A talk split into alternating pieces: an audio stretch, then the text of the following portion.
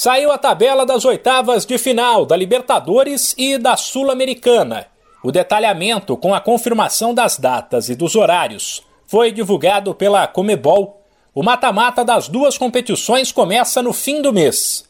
Os duelos de ida acontecem num dia e os de volta exatamente uma semana depois, no mesmo horário, com a inversão apenas do mandante.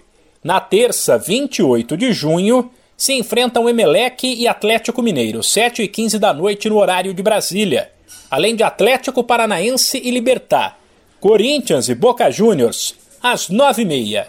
Os duelos de volta serão na outra terça, 5 de julho.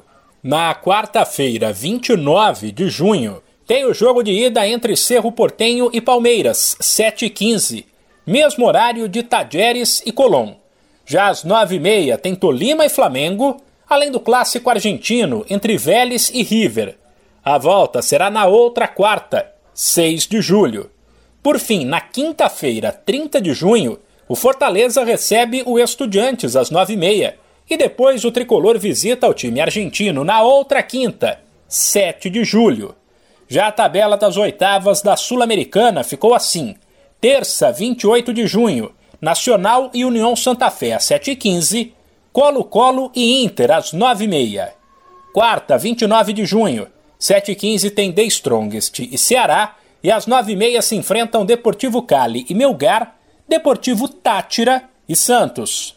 Já na quinta, 30 de junho, jogam Del Valle e Lanús, às 7h15, Universidade Católica e São Paulo, Olímpia e Atlético Goianiense, às 9h30 sempre com a volta exatamente uma semana depois.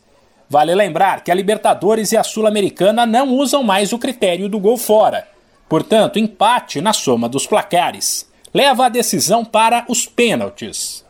De São Paulo, Humberto Ferretti.